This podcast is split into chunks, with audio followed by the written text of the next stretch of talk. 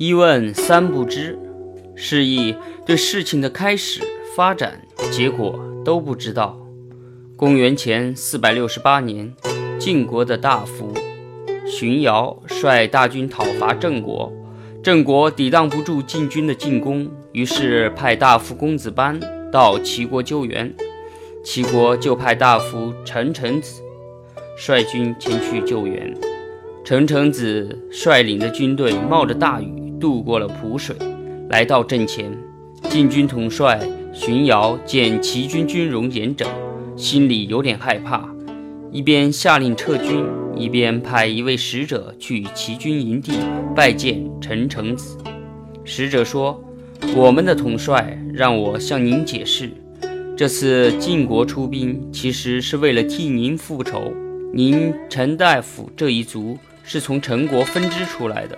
陈国虽然是被楚国灭掉的，但却是郑国的罪过，所以毕君派我来调查陈国被灭的原因，同时问问您是否在为陈国忧愁。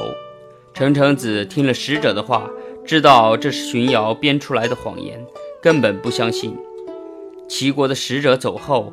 有个名叫荀偃的部将报告陈成子说，有一个从晋军来的人告诉我说，晋军打算出动一千辆轻车来袭击我军的营门，要把齐军全部消灭。陈成子说，出发前国君命令我说，不要追赶零星的士卒，不要害怕大批的人马。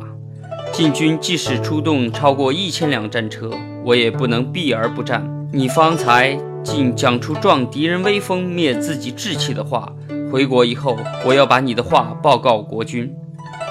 荀偃自知失言，后悔地说：“今天我才知道自己为什么总是得不到信任，而要逃亡在外了。君子谋划一件事，对事情的开始、发展、结果这三方面都要考虑到，然后向上报告。”现在我对这三方面都不知道，就向上报告，怎能有好的结果？几天后，晋军撤兵，陈成子也率军回国。成语“一问三不知”就是从荀演的话中概括出来的。